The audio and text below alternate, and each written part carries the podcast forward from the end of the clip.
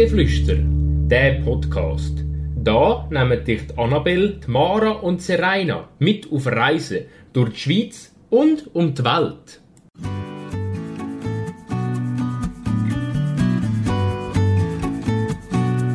Hashtag über die Grenzen raus, Spezialfolge. Wir tanzen durch die idyllischen Straßen und Gässli quer über die Insel. Diese Woche entführen wir euch nach Kuba. Herzlich willkommen zu dieser Spezialfolge Nummer 65 auf unserem Podcast Reisegeflüster. Und für eine Spezialfolge gehört sich, dass wir alle da sind. Darum hallo in die Runde. Hallo Annabelle. Hallo. Wir reisen das mal ein bisschen weiter weg, äh, und zwar in die Karibik. Sind ihr schon mal in der Karibik gewesen? Äh, nein, also ich muss ehrlich sagen, ich bin allgemein noch nie sozusagen auf dieser Seite der Welt gewesen. Ich war schon mal in Asien, gewesen, aber so Südamerika, Amerika, Kanada fällt auf meiner Liste von bereisten Ländern. Ja, mir geht es ähnlich. Mein weiteste in die Richtung sind die Azoren gewesen. Weiter bin ich noch nie gekommen. Ähm, genau, darum so Karibik kenne ich gar nicht. Würdet ihr dann gerne mal dorthin reisen?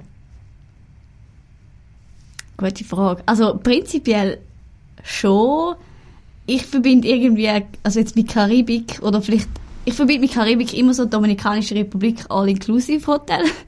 ist vielleicht ein bisschen mega klischeehaft und schade, dass ich das damit verbinde. Ähm, aber prinzipiell sehr gern. Es ist nur immer meine erste Assoziation und irgendwie auch viele Leute und Massentourismus und so. Aber ich nehme an und ich glaube auch, du wirst jetzt sicher auch noch ein bisschen mehr davon erzählen, dass es sehr, sehr schöne Orte gibt. Von dem her ja. Also ich kann es mir auch sehr gut vorstellen, um mal dort sozusagen hinzugehen.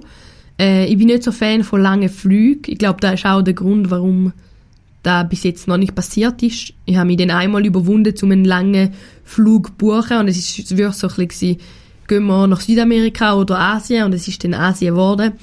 Und darum weiß ich auch nicht, äh, wenn das da vielleicht mal zustande kommen wird. Allzu bald wahrscheinlich nicht. Als Student sind so lange Flüge ein bisschen teuer. Ja, aber äh, ich denke, es ist wahrscheinlich mega schön dort. Und so, wenn ich so an Karibik denke, ja, dann denke ich an schöne Strände und Palmen und warmes Wetter. Ja. Was, wir gehen ja jetzt auf Kuba in der Karibik. Was kommt euch denn speziell in den Sinn, wenn ihr Kuba hört? Habt ihr irgendeine Assoziation dazu? Ich denke an Zigarren. Und bei mir ist es, glaube ich, der Film Dirty Dancing 2. Ich weiß nicht, ob du den kennst, aber der spielt ein Stück weit in Kuba. Okay. ähm, also bei mir wäre es wahrscheinlich am Mensch das Tanzen und vielleicht noch so alte Autos und so. Das wäre, glaube meine Assoziation. Also sowohl auf Tabak wie Tanzen kommen wir in dieser Folge auf jeden Fall noch zu sprechen. Es gibt ein Dirty Dancing 2. Mhm. Kennst du das nicht? Ah, nicht Nein. gewusst. Aber es ist, glaube ich, mega, ähm, also die Rezensionen sind recht schlecht gewesen von dem Film. Und der ist auch schon wieder, wie alt ist der Film? Sicher mehr als zehnjährig. Also Okay. man hat probiert, wie so ein, ein Remake zu machen und es ist eigentlich nicht so gut angekommen. Ich habe nicht so schlecht gefunden, den Film, aber ich glaube, er ist sonst ziemlich zerrissen worden von der Bewertung her. Okay. Ja, ich habe ihn noch nie gesehen, aber in dem Fall vielleicht äh, schauen wir mal in nächster Zeit Dirty Dancing 2. He? Ja, allgemein. Es gibt ganz viele Filme, wo in Kuba spielen, wo um Kuba handelt. Also da gibt's, finde ich jetzt noch ein bisschen passenderen Das glaube ich auch. Film zum Thema Kuba. ähm, ja, genau. Ja, dann kommen wir zum Spiel.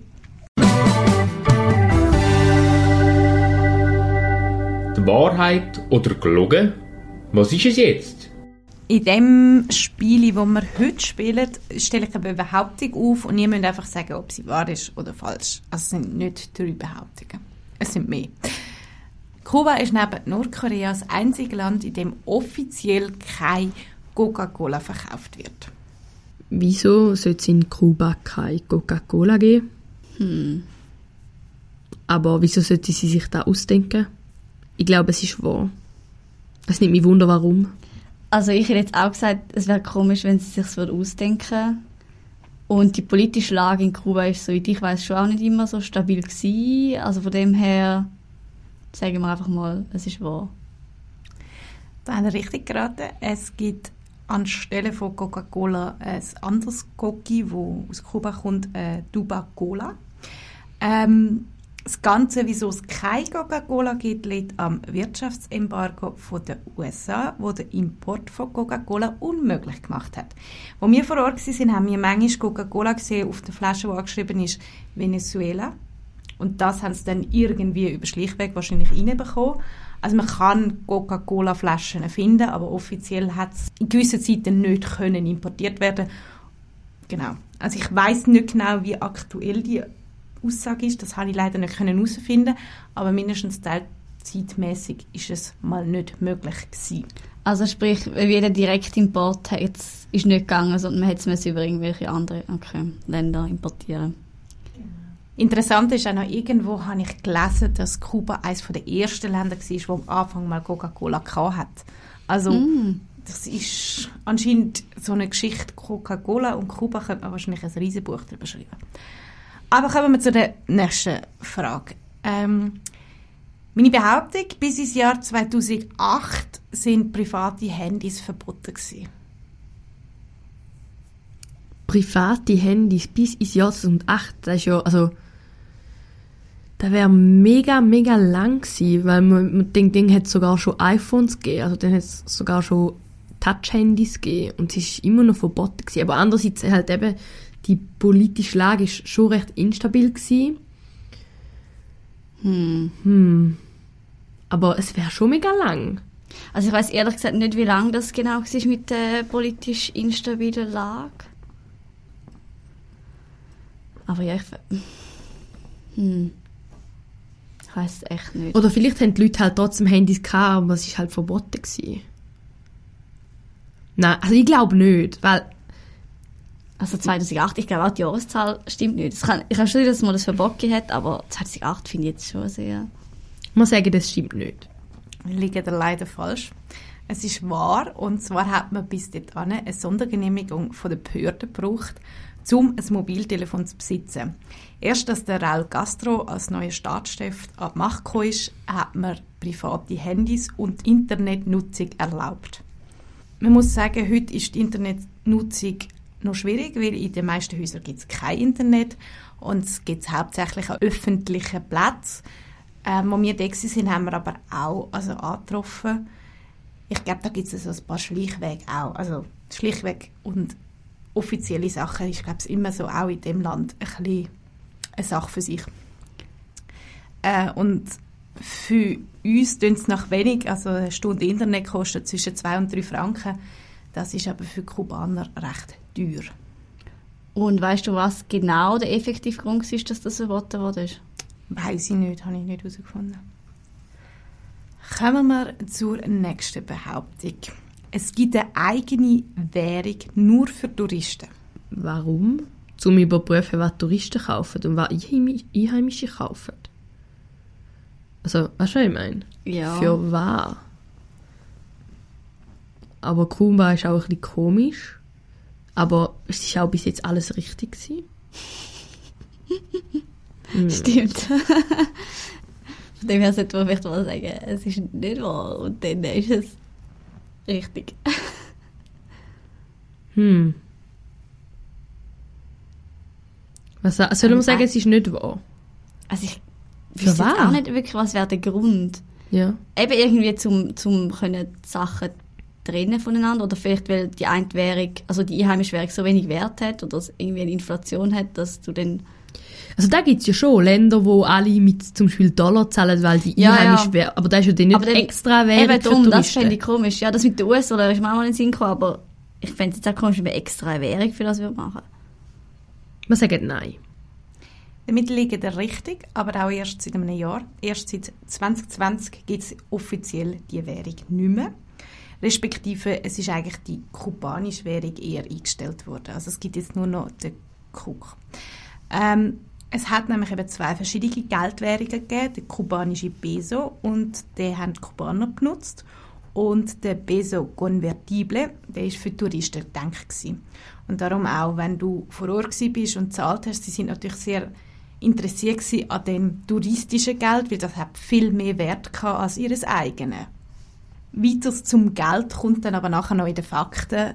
Äh, nur so zum Vergleich, zum Beispiel ein Cook entspricht 24 kubanische Pesos. Also, das ist ein großer Unterschied.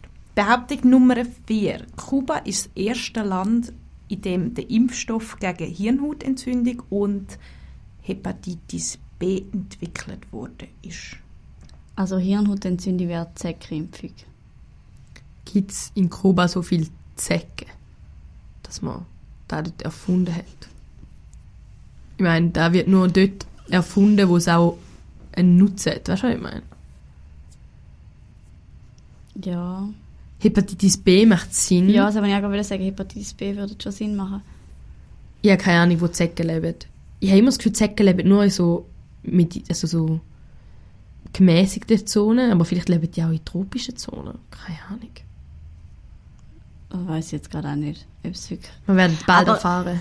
Aber auch wenn, also ich meine, es gibt sicher auch Gründe, um so etwas zu entwickeln, auch wenn das nicht das Land ist, was es betrifft. Ich meine, große Pharmakonzerne haben manchmal auch einen anderen Standort, aber ich kann mir jetzt nicht vorstellen, dass Kuba da so...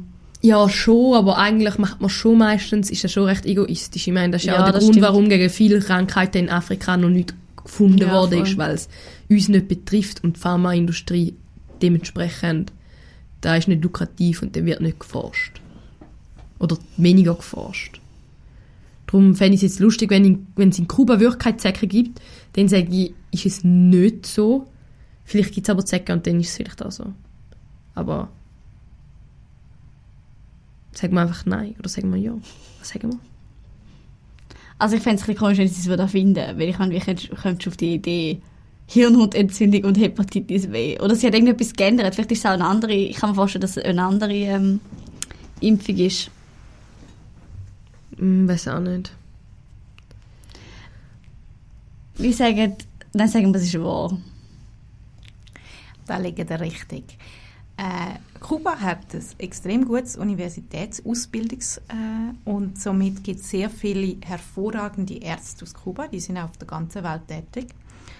Äh, sie sind vom Staat angestellt und alle Einwohner werden auch kostenlos ähm, behandelt. Und das führt dazu, dass sie eben auch in der Forschung sehr aktiv sind.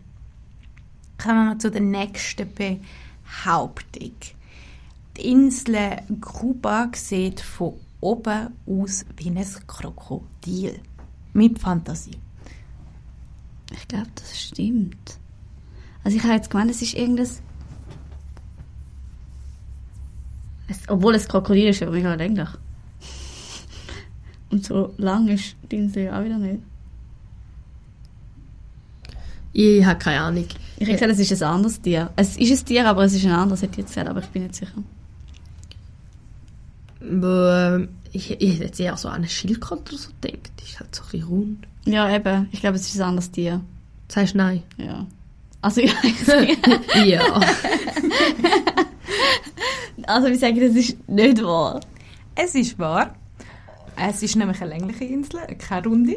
Ja, schon nicht rund, aber Es ist sehr nicht so breit. gezogen. Es ist auch eher breit als mega schmal. Ich meine, das Krokodil ist recht. Es ist so. Also so. ähm, es ist eher länglich gezogen. Äh, Im Skript hat es ein Foto von der Insel. Wenn ihr ein bisschen weiter runtergeht. Ähm, und daher ist sie im Spanischen auch El Crocodilo bezeichnet worden. Okay, ich sehe die Insel und ich sehe sehr viel Kreativität. Weil ich, Ich, sehe kein auch so Krokodil. sagen. Ich habe mehr die Behauptung gefunden, dass man im Spanischen anscheinend der Insel El Crocodil ähm, sagt. Ja. Und das wegen der Form. Und bin eben auch, also ich habe das Krokodil jetzt nicht unbedingt gesehen, aber ja, Es wird so dieser Insel nachgesagt. genau. Dann zur Behauptung, in den letzten 100 Jahren ist nur ein Präsident von Amerika, obwohl das ja recht nahe liegt, äh, auf Kuba gewesen. Ja, die haben halt ein bisschen Stress gehabt, dann würde ich Genau. auch nicht dort hingehen. Hätte ich jetzt auch gerade so ungefähr beantwortet. Damit haben wir recht und das ist der Barack Obama der Kuba besucht hat, zum Annäherungen zu machen. Äh, Zwischenerfolg hat es, glaube ich, gegeben und dann ist es wieder mit dem Trump ein bisschen zurückgegangen. Ich weiß nicht, was der aktuelle Stand ist. Äh, ist, glaube ich, immer noch schwierig zwischen den zwei Ländern. Dann behaupte ich, in Kuba hat es bis jetzt erst dreimal geschneit. Also, seit wann? Wäre da jetzt noch eine Gegenfrage, weil Seit den Zählungen, ich weiß leider nicht genau, seit wann die Zählungen sind. Weil meteorologische Aufzeichnungen gibt es meistens. Seit wann gibt es die? Es kommt ein bisschen auf, auf den Ort drauf an, aber meistens sind die nicht so alt. Ja, aber halt seit es meteorologische Aufzeichnungen gibt. Das heißt seit 1800 irgendetwas oder so. Wahrscheinlich. Okay. Ich frage mich, kennst du den Film, aber das ist nicht Kuba, sondern Jamaika, wo so Bob, sie, also es gibt ja gar keinen Schnee, aber sie werden so Bobfahrer. Und sie üben es dann so auf dem Gras und so. Und nachher gehen sie dann effektiv an so eine Olympiade. Keine Ahnung. In dem Film gibt es keinen Schnee, aber äh, es ist auch nicht das gleiche Land. Und ich, ich habe keine Ahnung, wie es so ist, ob es äh, in der Nähe vom Äquator einmal schneit oder nicht. Natürlich. Ich Äh, jetzt gesagt, nicht. glaubst du nicht? Kann schon sein, dass nicht. Vielleicht in Zukunft mit der Ja, Klimawärmung. eben, ich kann mir sagen, mit der Klimawärmung. Oh ich frage noch in den 50 Jahren so, ah ja, es hat Schnee. Ja, die Behauptungen stimmen wahrscheinlich alle nicht mehr in 50 Jahren. ja, voll. äh, wir sagen nein. Da haben wir richtig geraten, aber nicht ganz richtig, weil es hat einfach nur einmal geschneit bis jetzt. Am 12. März 1857. Dann noch zur letzten Behauptung. Es gibt einen Drink, der heißt Cuba Libre. Und den gibt es aber auf der Insel nicht unter dem Namen. Der Cuba Libre gibt es nicht unter dem Namen Cuba Libre. Also Cuba Libre ist einfach Rum mit Cola und Zitronensaft. Äh, ich hätte gesagt, das könnte durchaus wahr sein, weil meistens sind so Sachen, die nach Ortschaft benannt sind, heissen in der Ortschaft selber anders. Berliner ist also zum Beispiel das Beispiel. Ja, allgemein. Also ich kann mir das Also- gut vorstellen, weil vielleicht wird es nach dem Rum benannt, wo typisch ist für das Getränk Genau. oder so, wo man da halt da gar nicht kennt. Ja. Und, äh, ich würde sagen, wahrscheinlich ist es Ja. wahr. Es ist wahr, aber es liegt nicht am Inhalt, um, sondern eher eben an der Bezeichnung. Cuba Libre heißt ja freies Kuba. Und das sehen die Kubaner ein bisschen anders. Und dort heißt er eben Mentirita. Das heißt kleine Lüge. okay. Ah, ist gerade so ein bisschen ein, ein Hieb von der Seite. So. Okay. Ganz kurz ein paar Fakten. Kuba heißt amtlich República de Cuba. Kuba ist ein sozialistischer Inselstaat in der Karibik. Kuba grenzt im Nordwesten an den Golf von Mexiko und im Nordosten an den Atlantischen Ozean. Im Süden ans Karibische Meer. Die Hauptstadt vom Land ist Havanna. In der Landessprache wird Havanna La Habana ausgesprochen. Havanna ist die zweitgrößte Metropole in der Karibik. Havanna hat über zweieinhalb Millionen Einwohner und somit lebt ein Viertel der Bevölkerung in der Hauptstadt. Das Klima ist tropisch und wird vom Nordostpassat prägt. Es gibt eine trockene Jahreszeit vom November bis zum April und eine Regenzeit vom Mai bis Oktober. Die kubanische Inselgruppe besteht aus der Hauptinsel Kuba, äh, die grösste Insel in der Karibik ist, und aus der Isla de la Juventud. Dazu kommen noch rund 4000 kleinere Inseln. Alles in allem hat die Inselgruppe eine Gesamtfläche von 110.000 Quadratkilometer. Kuba gehört zu den ersten Staaten auf der Welt, wo in ihrer Verfassung festgehalten haben, dass sie eine umweltverträgliche Wirtschaftsentwicklung wollen. In Kuba wird Spanisch gesprochen, jedoch wird dort eine andere Variante gesprochen als in den übrigen spanisch sprechenden Ländern. Bildung ist in Kuba kostenlos und besteht aus einer neunjährigen Schulpflicht. Das Bildungssystem in Kuba gehört zu den besten in Lateinamerika. Die Einschulungsquote liegt bei 100% und der Analphabetismus grenzt an Null. Laut ähm, UNESCO Education for All Development Index gehört Kuba zu den höchst entwickelndsten Ländern auf der Welt im Bereich Bildung. In Kuba ist es kostenlos zum Studieren, allerdings müssen die Studierenden nach Abschluss von ihrem Studium drei Jahre lang für den Staat Sozialdienst leisten. Der kubanische Staat garantiert seinen EinwohnerInnen medizinische Versorgung. Die medizinische Behandlung ist für KubanerInnen grundsätzlich kostenlos. Für die Medikamente aus der Apotheke müssen Patienten eine Zusatzzahlung leisten. Viele Arzneimittel sind nur gegen Dollar erhältlich. In Kuba hat bis Ende 2020, wie vorher schon erwähnt, äh, zwei offizielle Währungen gehabt. Der Peso Cubano und der Peso Convertible. Der Peso Cubano ist die ursprüngliche Währung und mit dem sind die staatlichen Löhne ausgezahlt worden und im Wesentlichen äh, einfach von den einheimischen äh, Nahrungsmittel eingekauft worden und Dienstleistungen bezogen worden. Der Peso Convertible ist eine Ersatzdevisenwährung und ist direkt an den Wert von US-Dollar gekoppelt. Mit dem werden importierte Waren zahlt und auch äh, von Touristen werden Dienstleistungen zahlt mit dem. Dann kommen wir jetzt zum Reisebericht. Ich bin im Sommer 2015 mit meiner Familie in Kuba gewesen. Das ist, als ich 17 war. Das ist jetzt auch schon ein bisschen Weile her, weshalb ich auch ein bisschen musste recherchieren musste, um wieder so ein bisschen alles herauszufinden von dieser Reise. Wir sind dazu mal von Zürich auf Düsseldorf geflogen und dann mit der Air Berlin, die jetzt dazu mal noch gegeben, ähm, nach Varadero. Und das war mein erster Langstreckenflug. Ähm, war irgendwie noch interessant. Ich bin noch nie so lange im Flug gewesen. Ich hatte kein Problem gehabt, das ist noch gut. Ähm, und es war eigentlich ein angenehmer Flug. Es war auch schnell vorbei gewesen. Ähm, und dann haben wir einen Transfer von Varadero nach Havanna gehabt, weil wir haben zuerst ein paar Tage in Havanna verbracht. Ähm, Air Berlin, ich habe gar nicht gewusst, dass die auch Langstrecke geflogen ist. Weil wir sind schon, also wir sind früher noch recht oft Air Berlin geflogen, aber halt, also meistens nur Kurzstrecke. Ja, also wir sind auch mehrheitlich Kurzstrecke geflogen, aber sie haben auch weltweit operiert. Ah, okay. Ja, aber die Airline kann ich noch gut erinnern. Ja. Wie gesagt, unsere Reise hat in Havanna eigentlich richtig angefangen und wir haben so ein bisschen auch in die Stimmung von dieser Insel können uns bringen und sind richtig eingetaucht in Kuba.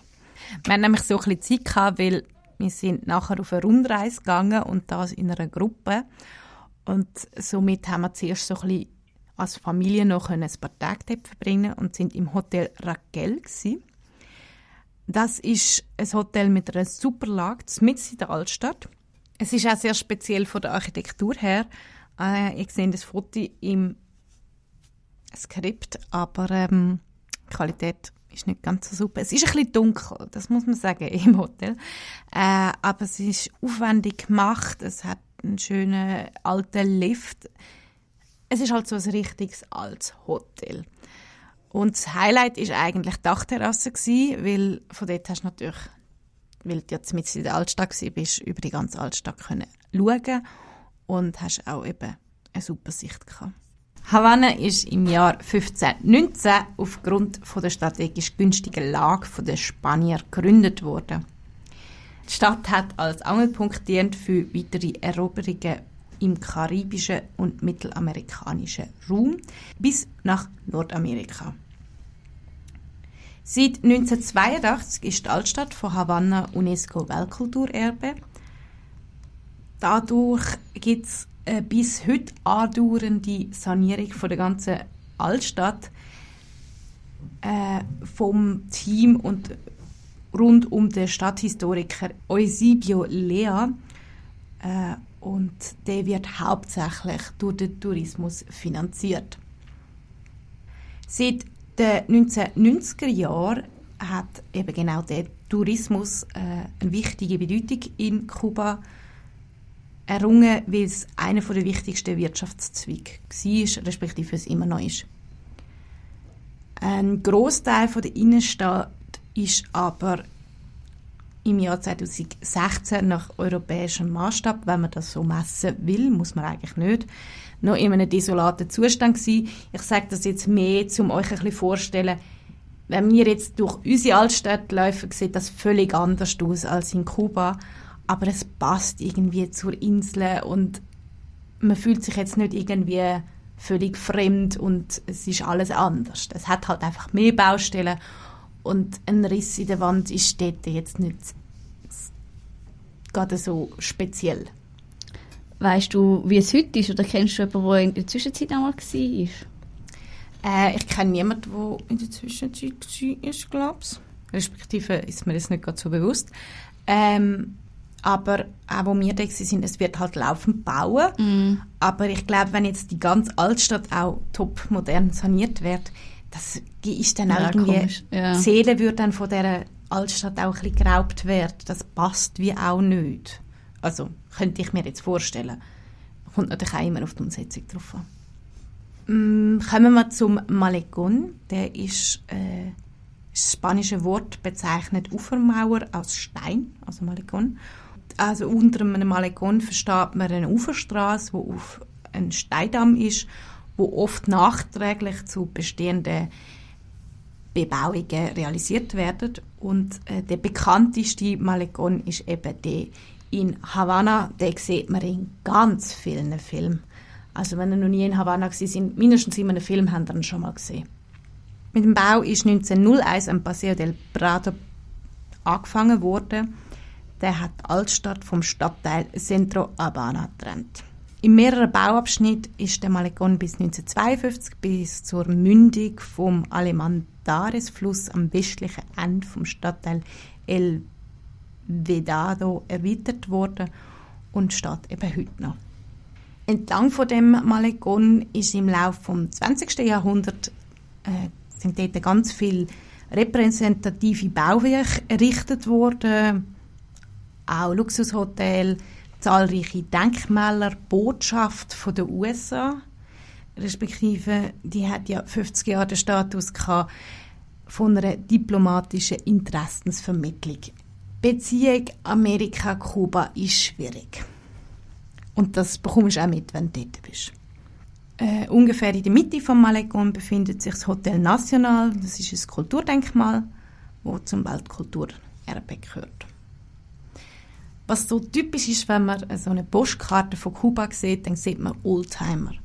Und das ist nicht nur ein Fotosujet, das ist echt so. Also egal, wo du bist, du findest eigentlich immer irgendjemanden, der an seinem Oldtimer schraubt und werkelt und bützelt und sie pflegt. Ich weiß nicht, wie sicher die sind. Das würde ich auch besser nicht wissen, glaube ich. Ähm, sie legen aber sehr viel Wert auf die Oldtimer und tun an denen, glaube ich, gerne umwerkeln. Bist du auch mal mit einem gefahren, wo noch da sind? Äh, mit dem Oldtimer sind wir, glaube ich, nie gefahren. Wir sind mal mit so einem, ich weiß gar nicht, wie die heißen, respektive habe ich nicht herausgefunden, so einem kleinen, fast schon eine Art Velo, aber es war eben nicht mehr ein Velo, gewesen, äh, Gefährt gefahren, wo vorne jemand sitzt und hinten sind wir zu dritten gesessen. Und Also ein ist so Tuk-Tuk. Ja, eine Art Tuk-Tuk. aber es ist eben Kuba. Also wahrscheinlich heisst es anders, genau. ja, ja. Aber ja, es hat so etwas Vergleichbares zu einem Tuk-Tuk.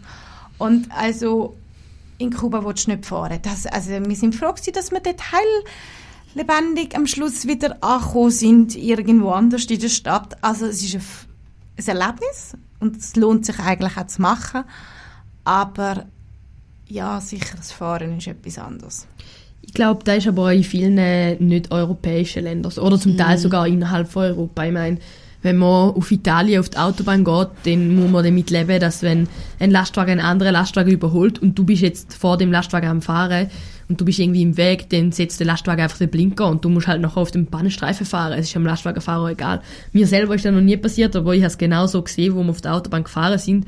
Dann bin ich so gewesen, was macht der Lastwagen? Und der Autofahrer einfach so auf dem Pannenstreifen weitergefahren. Und ich also denkt, okay. Und dort ist ja dann schon extrem. Und im, also so, umso weiter man dann halt irgendwie Europa verlässt, umso schlimmer ist es. Also in Thailand ist es der Verkehr also mörderisch gewesen mit U-Turns auf der Autobahn und, und, und eine zweispurige Autobahn sind das fünfte nebeneinander gefahren. Das war allen egal. Gewesen. Und wer blinkt, der gewinnt. Und wer hupt, der gewinnt auch. Ich habe den Verkehr eben gar nicht so laut in Erinnerung. Vielleicht habe ich da aber völlig eine falsche Erinnerung. Aber eben, Fahrer willst du nicht sein. Nein, also es ist eben, das ist wie viel Art. Also, aber ich so denkst so, da will ich einfach nicht selber fahren. Wir sind dann eigentlich am Start von unserer Gruppenreise. Für das haben wir das Hotel nochmal gewechselt. In so ein schönes altes Haus, äh, auch in der Altstadt. Allgemein, alte, schöne Häuser gibt es ein paar in Havanna. Und äh, das war ganz in der Nähe von einem Gebäude, wo vielen von euch vielleicht bekannt vorkommt. Und ihr denkt, hey, was macht das in Kuba? Das sieht nämlich aus wie das Kapitol in Amerika. Ja, also architekturmäßig gibt es ein paar Kopien anscheinend. Naja, ähm, äh, ist auch eben ein schönes Altstadthotel, äh, architektonisch spannend. Wegen nochmal zurück zum Verkehr, weißt du, ob man in Kuba links oder rechts fährt? Ich versuche mich gerade zu erinnern, wir sind öfter ja mit einem Bus gefahren während dieser Gruppenreise und der Fahrer ist sicher links gesessen. Also wäre es eigentlich wie bei uns. Ja, genau. Denn wenn der Fahrer links sitzt, dann wäre es Rechtsverkehr. Also wird es wahrscheinlich schon Rechtsverkehr sein. Ja, wir haben dann von der Gruppenreise natürlich auch nochmal Havanna angeschaut. Ähm, ich würde aber sagen, es lohnt sich sicher, ein paar Tage mehr in Havanna zu verbringen. Wir sind dann losgefahren. Äh, wir sind eben sieben Tage lang auf einer Gruppenreise gewesen. Ist wahrscheinlich eine von diesen Reiseorten, wo sich lohnt in Kuba, weil alles allein zu organisieren ist gar nicht so einfach, ist manchmal auch nicht möglich. Äh, vor allem eben, wenn so einmal eine Tabakplantage oder so willst sehen was ja eigentlich auch spannend ist, geht das fast nur in Gruppenreisen. Wie groß war eure Gruppe etwa? Also genau mag ich mich nicht erinnern, aber äh, ich hätte jetzt gesagt, so zwischen 15 und 20 Leute. Also es sind vier oder fünf Familien gewesen. Äh, in unterschiedlichsten Konstellationen, also irgendwie Schwiegereltern und so und äh, manchmal auch nur Perle. Ja. Und wie hast es du empfunden? Also hast du es nie so empfunden, als dass wie, also das habe ich da jetzt bei der einzigen Gruppenreise, die ich mal gemacht habe, erlebt, dass du wie teilweise zu wenig Zeit hast oder auch findest, man geht viel zu schnell durchs Zeug durch. Also das ist zumindest mir so der Eindruck gewesen. Es hat sicher Orte gegeben, wo man das Gefühl hat, ja, da würde ich jetzt gerne noch ein bisschen mehr Zeit haben und andere, ja, das müsste ich jetzt nicht unbedingt sehen. Aber wir haben halt auch, wir sind zwar als Gruppe gereist, aber man hat durchaus in den Ortschaften ja eben können übernachten und dann hast du nicht alles müssen in der Gruppe machen. Du hast auch können auf eigene Faust die Stadt entdecken und dann so viel Zeit dort verbringen, wie du möchtest. Aber ja klar, gewisse Einschränkungen gibt es. Da kommt man wie nicht drauf, um, um eine funktionierende Gruppe zu haben. Dafür kann man dann eben gewisse Sachen machen, die man als Einzelperson dann nicht machen kann. Genau. Und auch eben, also verkehrstechnisch, ich weiß gar nicht, ob es ein, so etwas wie ein großes öffentliches Verkehrsnetz in Kuba, also über Kuba, nicht nur in Havanna gibt. Ich glaube nicht. Also dann wird es eben schon schwierig. Müsstest du ein Auto mieten, dann müsstest du selber fahren. Das sind wir mit dem Verkehr. Würde ich nicht anraten. Ähm, bei unserem ersten Ausflug sind wir entlang von der Tabakroute nach Pinar del Rio gefahren und haben dort eine Zigarrenfabrik besucht. Ich muss aber sagen, ich mag mich nicht mehr gross an die Fabrik erinnern. Haben dort aber viel über das Zigarrendrehen gelernt und äh, sind dann ins Mogote-Tal. Das ist ein Biosphärenreservat, das von der UNESCO ernannt worden ist. Das ist so ein bisschen, wenn du aus Havanna kommst, ist das so ein völliger Kontrast, weil es ist, ist einfach grün. Es ist eine grüne Oase. Du fühlst dich fast schon eher wie im Dschungel und äh, es ist sehr schön. Und dann kommst du zu einem berühmten Kalksteinfelsen der irgendwie nicht so richtig in die Gegend passt. Der ist nämlich so völlig angemalt in blau, rot, grün, Tönen und erzählt darauf, glaube ich, Geschichten. Äh, wer den bemalt hat, wenn ihr das fragen ich weiß es nicht. Wir sind dann noch nach Vinales gefahren. Allgemein sind wir zuerst von Havanna nach Westen gefahren und dann so in einem Kürfli bis in die Mitte der Insel und dann wieder zurück. Ähm, es gibt verschiedenste Touren, es gibt auch über die ganze Insel, da brauchst du glaube ich ein bisschen mehr Zeit. Ähm, genau, wir sind eher so im Westen bis Mittel ähm, Kuba gewesen. Das Dorf Vinales äh, hat vor allem in der kubanischen Revolution eine äh, wichtige Rolle. Äh, 1959 haben dort äh, die bewaffneten Bauern eine bedeutende Rolle gespielt. Was man auch kann sagen, egal wo in Kuba man unterwegs ist, die Revolution, die findet man immer wieder. Und natürlich auch die Nationalhelden, die dazugehören. Bei diesen verschiedenen Orten, wo ihr sind, sind da oft Küstenorte gewesen, oder hat es manchmal auch Orte gegeben, die gar nicht an einer Küste gelegen sind? Weil die Insel ist ja doch sehr schmal.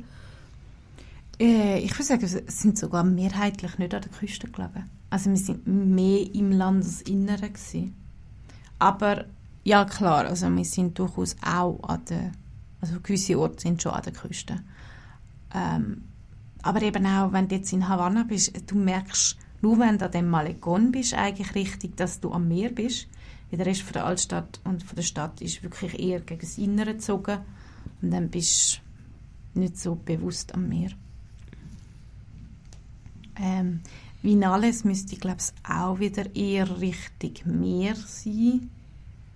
Äh, das Pinar del Rio, wo wir vorher sind, oder wo ich vorher davon erzählt habe, das ist im Landesinneren. Also, ja, genau. Wir haben dann noch eine Bootsfahrt auf einem unterirdischen Fluss gemacht und somit ist dann der erste Tag auch schon mit genügend Sehenswürdigkeiten vollpackt gewesen und wir sind am Ende von dem Tag. Wir sind dann weitergefahren zur Halbinsel Zapata. Dort hat es wieder mal eine Bootsfahrt gegeben, durch die Mangroven zum Taino-Dorf. Das ist auf einer Lagune, äh, Laguna del Tesuro. Der kleine See äh, beherbergt auch eine Legende. Demnach ist dort nämlich ein Goldschatz verbudelt respektive versenkt worden, eher im, im See. Dass es aber eher eine Legende ist, äh, würde ich jetzt mal sagen, beruht darauf, dass man bis heute noch kein Stückchen Gold gefunden hat. Ah, da habe ich gerade eine Frage über den Gatt nach der Legende nachgejagt sind natürlich.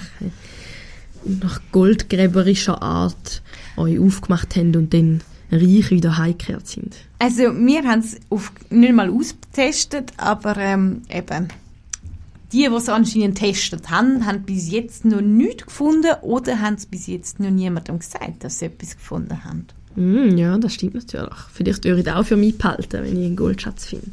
Genau. Beim Rundgang durch die Anlage kann man 25 Statuen der Ureinwohner anschauen. Es gibt nachgebaute Hütten, wo das Leben der Taino dargestellt wird das Volk hat wie viele Urvölker davon gelebt, vom Jagen, von der Fischfang und vom Ackerbau. Ähm, wie gut sind die heute nachgebaut gewesen? Also jetzt, wie hast du es als Laie so beurteilen? Hast du das Gefühl gehabt, das hat wirklich recht echt ausgesehen oder ist es teilweise so ein bisschen so, gewesen, so ja? Ähm, wie gesagt, alles ist ein bisschen schwierig, weil es äh, sehr lang her ist. Äh, ich habe aber das Gefühl, wir haben dort schon auch ein bisschen das Gefühl gehabt, äh, es ist sehr museal aufgebaut. Mm. Also man hat schon eher das Gefühl, es ist sehr nachgestellt und es ist nicht so echt. Aber ist manchmal auch schwer zu beurteilen. Also. Voll. Das ist eben, ja, eben darum habe ich auch gefragt, so ein bisschen, gerade bei so Gruppenreisen, also das habe ich dort bei mir ein bisschen gemerkt, teilweise werden dann halt so Gruppen explizit an so Ort geführt, um ein bisschen zu zeigen, so ist es früher gewesen, aber es wird eigentlich so schnell, schnell gemacht, einfach damit die Leute noch einen guten Eindruck haben und so ein bisschen so. manchmal habe ich das schon den Eindruck gehabt, darum habe ich ein gefragt, ob du das Gefühl hast, das ist auch so ein Museum, wo dann irgendwie vielleicht auch andere Leute noch anschauen, ob das eher so ein, ein Touristending ist, das dann so gezeigt wird. Ja, also was mir jetzt noch gerade in den Sinn kommt, wir haben natürlich einen kubanischen Reiseleiter gehabt, der hat aber Deutsch gesprochen, weil er ein Studium in Deutschland gemacht hat. Ähm, und darum, aber das ist ein richtiger Kubaner gewesen und der hat eben, ich glaube, das zählt eben auch als Sozialdienst. Der hat also Sozialdienst abgeleistet, Ja, äh, ja. die Tourismusführung. Äh, der Fahrer ist sicher auch ein Kubaner gewesen. Aber sie sind, obwohl es ja in Kuba sind und man sich jetzt nicht unbedingt wahrscheinlich darf so extrem kritisch äußern, ähm, sind schon auch kritisch mit ihrem Land vorgegangen und haben auch ihre Meinung gesagt. Also ich glaube, dass sie, obwohl es eben von einer Tourismusagentur natürlich konzipiert worden ist und so, aber ähm, wenn sie jetzt das Gefühl gehabt hätten, ja, also sie sind da jetzt auf einen, Touri, einen typischen Touri-Dings reingefallen, ja, ich glaube, mindestens eine Bemerkung hätten sie schon gemacht. Mhm. Aber ja, klar, also ich glaube, wenn du an so Ort reist, musst du sowieso immer extrem kritisch sein. Voll. Und, ähm, Ja, eben. bist halt Tourist und du gehst auch auf gewisses rein und du musst es so oder so abwägen und alles, was ich jetzt auch erzähle, natürlich, ich kann auch viel müssen ja nachrecherchieren. Das ist entweder aus unserer westlichen Sicht geschrieben oder aus einer Sicht von innen. Und wo jetzt die Wahrheit liegt, ist immer ein bisschen schwierig. Es ist wahrscheinlich etwa in der Mitte. Also, Das stimmt. ja. Ja, das finde ich auch. Also ich glaube, man muss, ähm, je weiter weg du von Europa bist, je kritischer musst du, also gerade bei, bei touristischen Sachen, das alles anschauen. Aber ich finde, das gehört auch ein Stück weit dazu und das ist ja auch voll okay, dass man das, dass man das sollte. Ja, und eben, also ich finde einfach wichtig, auch, dass man nicht immer alles mit unseren europäischen Genau. Maßstäben anschaut, weil wir sind dort nicht in Europa. Es geht Genau. nicht um uns und nicht um was wir finden, wie die Welt sollte funktionieren und so, sondern es geht um ihre Welt und ihres, ihre Kultur und man sollte wenn schon versuchen, in die Kultur hineinzugehen. Ähm, auf der Halbinsel Zapata gibt es außerdem eines der grössten Krokodilaufzuchtstationen. Ähm, mindestens das grösste von, der, von dieser Art in Kuba, angeblich auch das zweitgrösste von der Welt. Der Fidel Castro setzt sich nämlich nicht nur für das Bildungs- und Gesundheitssystem ein, sondern auch für den Schutz der Tierarten. Worauf eben im Jahr 1962 die Aufzuchtstation entstanden ist. Wir sind dann nach Cienfuegos gegangen und haben dort natürlich auch wieder eine Stadt angeschaut. Ähm, die Stadt gilt als Perle des Südens und ähm, ist auch eine günstige Lage früher und hat darum auch den Übernahme der große amerikanische Hafen. Das war noch so eine Zeit, wo die sich ein besser verstanden haben. Auch dort gibt es ein historisches Stadtzentrum, das zum UNESCO Weltkulturerbe ernannt worden ist. Am nächsten Tag sind wir dann an einer Küstenstraße entlang gefahren nach Trinidad. Dort, äh, wie viele von diesen, äh, von diesen Städten hat man natürlich einfach die Städte angeschaut. Ich gehe jetzt auch nicht extrem auf jede Stadt ein, weil ich muss ehrlich sagen, ich mag mich nicht an jede einzelne erinnern. Ich habe so eine Gesamterinnerung an Kuba und an die Reise und dass sie cool war und äh, dass wir sicher auch viel haben können vom kubanischen Flair mitnehmen und auch viel erlebt haben.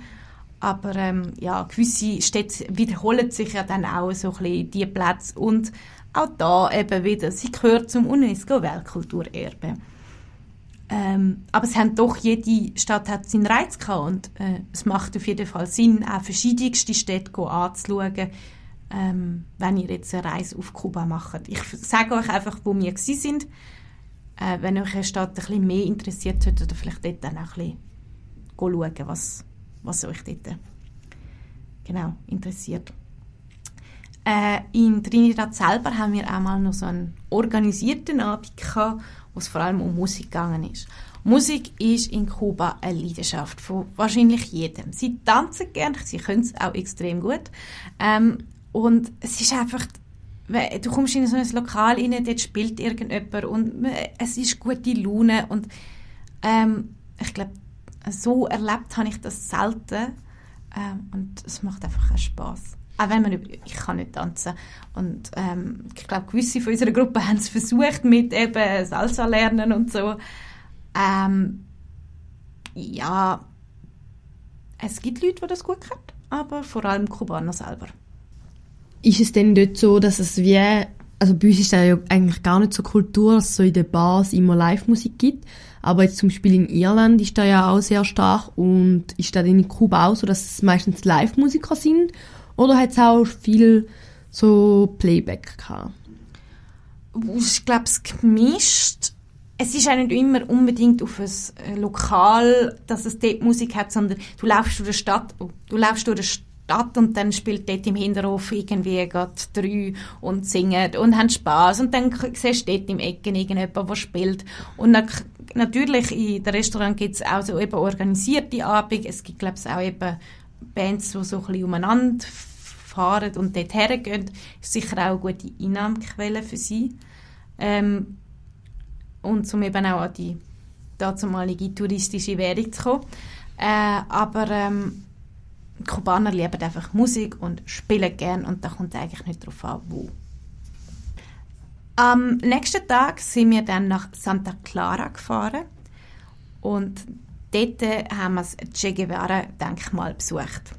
Um den Che Guevara kommt man natürlich auch nicht um, ist eine wichtige Persönlichkeit. Revolution lässt grüßen. Da gibt es ein riesiges, ein monumentales Denkmal. Es gibt einen Innenbereich, aber vor allem hat es einen riesigen Platz davor. Was dort alles stattfindet, kann ich mir glaube ich nicht vorstellen oder die meisten von uns nicht. Wir sind dort zuerst äh, unten reingegangen und haben das Museum Artige besucht und sind dann so rundum und haben von außen schon gesehen, es hat so eine große Statue vom Che Guevara ähm, und es hat so Stuckaturen und so. Und dann haben wir mal auf die andere Seite geschaut und dann eben der riesen leere Platz, wo wahrscheinlich Massen an Leuten können herkommen Am nächsten Tag war dann auch schon unser letzter Tag in der Gruppenreise. Gewesen.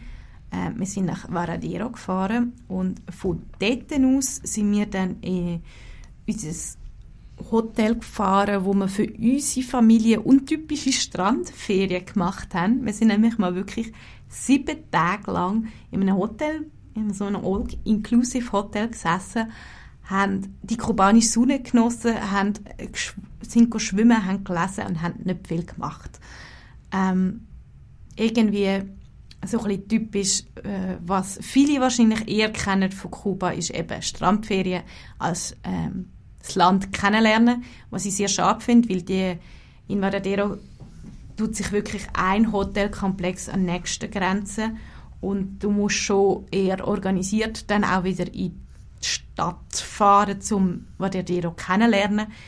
Das ist eben auch das Problem gewesen, weil seit der Öffnung von Kuba äh, ist der internationale Tourismus eben vor allem in Varadero ähm, groß gewachsen. Es ist der Haupt ähm, oder das beliebteste Reiseziel in Kuba und äh, hat dazu gefü- geführt, dass viele Einwohner auch nicht mehr dort arbeiten und weggezogen sind und dass äh, Varadero auch von seinem kulturellen und sozialen Leben und seinen Traditionen eingebüßt hat, was sehr schade für den Ort ist. Ähm, ja, das sollte man sich einfach auch bedenken, wenn man so Strandferien bucht. Ähm, man ist halt dann wirklich so in einem abgeschirmten Komplex, wo dann doch eher wieder eben die europäischen oder westlichen äh, Standards gelten und äh, auf das ausgerichtet sind und du also dort erlebst nur gestelltes Kuba, würde ich jetzt mal sagen. Dort ist dann eben wirklich so touristisch, wo du das Gefühl hast, äh, es eben Musik und so weiter, kommt alles vor. Und die, die das machen, machen das auch mit Herzblut, aber es ist darauf ausgelegt, dass man der Touristen, dass es für Touristen ist und nicht für sich. Äh, und nach diesen paar Tagen eben schwimmen, sind wir dann auch wieder heimgefahren mit dem gleichen Weg ähm, auf Zürich. Aber ich glaube im Fall, also ihr habt ja am Schluss dann noch die Strandferien gemacht. Also ihr habt zuerst Kuba so richtig kennengelernt, sind so durch Kuba und dann am Schluss habt ihr euch noch ein bisschen entspannt und ein bisschen die Wärme genossen. Und wir haben eben was ganz anderes gemacht, wo wir in Thailand waren. Wir sind auch, wir haben, äh, wir sind so zwei Monate gewesen und dann haben wir wirklich ich glaube, sieben Wochen sind wir wirklich Backpacking durch die hintersten Gipfel und alles erkunden und möglichst näher an der Kultur. Und dann am Schluss haben wir noch eine Woche, also nicht so wie ihr all inklusive was ich war, aber eine Woche so in einem doch eher noblen äh, Hotel mit einem Pool am Meer und haben einfach noch ein bisschen, haben auch mal ein bisschen ausgestellt, weil wenn man so Kultur wirklich will kennenlernen, finde ich ist Reisen irgendwie auch anstrengend. Weil Ja, du jeden Tag so viel Eindrücke hast und man dann nach diesen sieben Wochen auch einfach mal ein bisschen Pause braucht, wo man einfach mal einen Tag lang nicht, ah, was gehen wir jetzt heute machen, was gehen wir noch anschauen, sondern einfach, hm, wir gehen heute ein bisschen am Pool und ein bisschen ins Meer und wir ein bisschen sünneln und einfach mal ein bisschen ausstellen. Ja, und vor allem, du bist ja jeden Tag eigentlich an einem anderen Ort gewesen. Das heißt, du lebst aus dem Koffer wieder raus. Also ja, klar, also ist schon etwas anderes und ja. Also ich finde auch, ich finde vor allem, äh, wenn man länger unterwegs ist, ich, ich bin jetzt noch nie länger als einen Monat gewesen, von dem her kann ich es nicht ganz vergleichen, aber ich habe schon bei einem Monat gefunden, in der Zeit, wenn du jeden Tag immer weiter reist und ich habe es auch noch empfunden, so in einer Gruppe ist es nochmal anstrengender, wenn du die Leute alle nicht kennst und irgendwann bist du auch wirklich mal froh, wenn du Pause hast. Also ich habe es noch nie gemacht mit dem Woche all inclusive oder so. Bei mir ist es immer noch einfach fertig gewesen. Ähm, aber ich kann mir schon vorstellen, dass das auch entspannt ist. Ich persönlich, ich könnte es einfach nicht. Ich hätte den ganzen im Hinterkopf so, ich will noch das sehen, ich will noch das sehen. ich glaube, das ist auch mir so das Problem. Ich, ich glaube, das war der Vorteil bei uns, dass wir so lang. Wir Ja, haben natürlich klar, ja. Wirklich viel gesehen und wirklich eigentlich alles auf unserer Bucketlist abgehökelt. Ja, voll. Ja, und ich glaube, darum ist es auch wichtig, dass du zuerst eigentlich das Land erkundest. Ja. Einerseits bekommst du dann auch einen authentischeren Eindruck von dem Land oder von der Stadt, oder wo, wo du eben hergehst. Ähm, und zum anderen ist es nicht irgendwie so, ja, eigentlich wollte ich jetzt etwas sehen, sondern es ist dann eher am Schluss ein Entspannen. Und ich muss sagen, wir haben nicht die ganzen sieben Tage, wo wir noch dort sind, ähm, wirklich nichts gemacht. Weil, logisch, man hat dann doch noch etwas wollen entdecken und Ja, hat dann voll. irgendwie noch eine Reise gemacht und ist noch das anschauen und so. Also hat dann schon noch Sachen gemacht. Ähm, aber so einen Eindruck von Kuba hat man mal bekommen. Einen vollständigen wird man auch nie bekommen. Für das, die Insel ist riesig. Und äh, ich glaube, wenn man jetzt mehr in Osten noch wäre gegangen, da würde man noch mal etwas völlig Neues kennenlernen, was wir jetzt natürlich absolut nicht gesehen haben. Ja. Aber du musst dich ja dann auch ein bisschen eingrenzen. Ich glaube, das kann ich eben nicht. Ich bin so ein bisschen so ein rastloser Mensch. Ich denke, ich habe immer sowieso das Gefühl, bei allen Ferien, ähm, ich habe zu wenig Zeit. Also ich habe immer so das Gefühl, ähm, ich gehe eigentlich nie, oder respektive wir gehen nie weniger als zwei Wochen irgendwo her. Und auch meistens dann, oder auch wenn du drei Wochen gehst, hast du immer so das Gefühl, Hilfe, es ist einfach überhaupt zu wenig Zeit. Aber das ist nur, weil es in meinem Kopf immer so sagt, ja, du musst eigentlich alles gesehen haben, was ja gar nicht stimmt. Es langt auch, wenn man einmal, beim ersten Mal nur das und das sieht, und dann kann man auch wieder mal gehen, wenn es einem gefallen hat. Voll. Ich glaube, das ist einfach im eigenen Kopf so ein bisschen. Ja, respektive man wird nie alles können sehen. Genau, ja. Also ich, ich würde auch von mir jetzt zum Beispiel nie behaupten, ich kenne Zürich, ich kenne alles Ja, in Zürich. eben. Weil vor allem, wenn du sogar dort noch lebst, dann erkundest du deine Stadt wahrscheinlich am wenigsten. Das stimmt. Und äh, darum, man kennt vieles jeweils aus der Region, aber alles wird man sowieso nie können erleben. Mhm. Ähm, ja. Man muss sich ja dann auch ein Stück weit eingrenzen. Und, und ich denke, es ist auch, immer wenn man reisen dann nimmt man für sich ein Stück Kultur mit aus dieser Reise, aber man muss sich halt auch einfach bewusst sein, dass das halt nur der Teil ist, den du gesehen hast. Genau. Und dass das sehr individuell ist und dass man sehr verschiedene Eindrücke haben vom gleichen Land, zum Teil sogar von der gleichen Stadt. ja. Und Und natürlich, es kommt auch immer darauf an, wie du gereist bist, eben, was du für einen Ja. Eindruck hast. Genau, ja. Und, und es ist auch wie voll okay, dass das halt so ist. Und es ist auch äh, schön, dass man dass das so unterschiedlich ist. Weil Ich glaube, man tun alle die Welt ganz unterschiedlich wahrnehmen. Das ist ein bisschen wie mit den Farben. Wer weiß, ob mein Grün das gleiche Grün ist wie die, dein Grün. Und so ist es auch mit den Eindrücken von vielleicht sogar ein und derselben Reise, die man zusammen macht. Vielleicht nimmt man gewisse Sachen unterschiedlich wahr. Und ich denke, auch wenn man so rastlos ist, ich bin auch eher rastlos, ich tue gerne entdecken, ist es manchmal auch schön, wenn man sich so mal einen Tag rausnimmt, wo man nichts macht. Und ich denke auch bei so Ferien, wo man dann sozusagen eine Woche nichts macht, macht man ja nicht eine Woche nichts. Eben. Wir sind zum Beispiel dann noch schnorcheln oder mal an so ein Festival, wo sie so Musik gemacht haben und so. Man kann ja dann gar nicht nichts nicht Ja. machen. Ja, Aber- eben. Und machst einen, Stadt, einen Strandspaziergang, gehst dann doch mal noch in die alte Stadt Varadero. Wir sind noch Grotten oder so etwas Ähnliches besuchen. Also eben, Ruhe gibt es nicht. Mm. Ähm, nur offiziell haben wir keinen Termin Ja. gehabt. Aber eben, ich glaube auch bei uns, so nach dem ersten, zweiten Tag Strand ist es so gewesen, komm, wir müssen doch noch mal etwas machen. Also, ja, wir sind, glaube ich, wirklich auch eine Familie, die jetzt nicht unbedingt so Strandtypen sind, die einfach können sagen, so, wir liegen jetzt daher und machen gar nichts, außer schwimmen, liegen, schwimmen, liegen. Funktioniert, glaube ich, nicht. Also, würde bei uns jetzt nicht funktionieren. Ich bewundere Leute, die das können. Aber ich finde es dann auch jeweils schade, wenn sie dann eben irgendwo herreisen auf der Welt und dort in so, ein, so einen Bunker reingehen und nichts von dem Ort, wo sie sind, mitbekommen. Und darum eben auch mein Geheimtipp. Jetzt noch ganz einen kleinen Geheimtipp. Wenn ihr auf Kuba geht, dann besucht auch verschiedenste Orte. Lernt Kuba kennen und nicht einen Bunker in einem Strandurlaub. Weil dann habt ihr nichts von Kuba kennengelernt. Außer das, was euch vorgesetzt wird, das ist das perfekte Kuba. Dann sind wir bei der Playlist und da ist für mich nur klar gewesen, was drauf kommt, nämlich Buena Vista Social Club. Und eigentlich kann ich das ganze Album empfehlen. Ich habe jetzt Chan Chan ausgewählt. Wenn man die Stücke hört, hat man sofort wieder das Gefühl von Kuba. Und für mich ist es eine gute Erinnerung. Ähm, man hört sie, glaube ich, auch dort, die verschiedensten Stücke. Ähm, und für die, die noch nie da sind, können sie sich ein bisschen vorstellen, wie es dort ist und wie man sich dort fühlt.